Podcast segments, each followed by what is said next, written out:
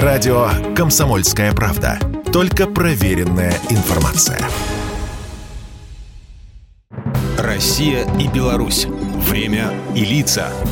Здрасте, здесь Бунин, и сегодня я про окрошку. Этот гастрономический праздник, посвященный одному из древнейших русских блюд, празднуют ежегодно 30 мая. Ну, нетрудно догадаться, что само слово «окрошка» произошло от глагола «крошить», мелко нарезать. И как раз в традиционное блюдо национальной русской кухни холодный суп, все, что туда кладут, традиционно мелко режут. Рецепты окрошки появились еще на заре русской кулинарной литературы в конце XVIII века. Например, в книге русского писателя той поры Николая Осипова «Старинная русская хозяйка-ключница и стрепуха» можно увидеть подробное описание этого холодного супа.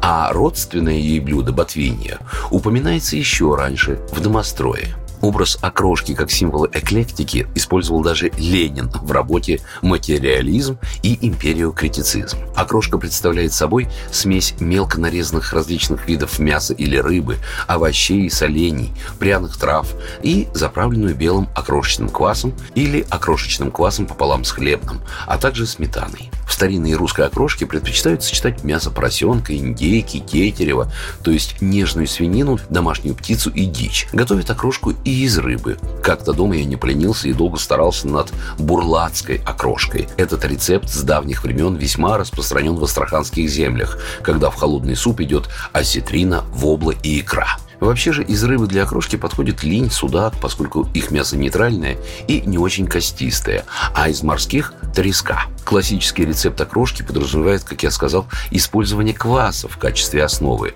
Но мы все в курсе гастрономических войн между классиками и теми, кто считает, что все должно быть на кефире. Белорусская кухня славится своими вариантами холодного супа – холодником. Белорусский холодник можно делать на воде, на березовом квасе. Есть рецепты на хлебном квасе и на кефире. Самый важный ингредиент свежего ароматного супа со вкусом лета это свекла. Вкусно получается, если, например, залить измельченные овощи чайным грибным настоем или молочным грибом. Но одним из самых лучших рецептов считается холодник на кефире. Холодный суп с красной свеклой.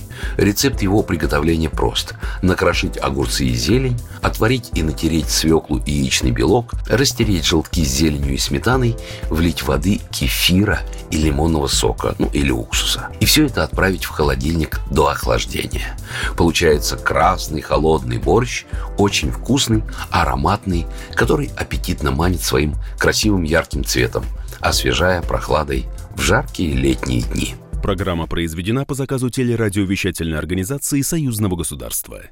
Россия и Беларусь. Время и лица.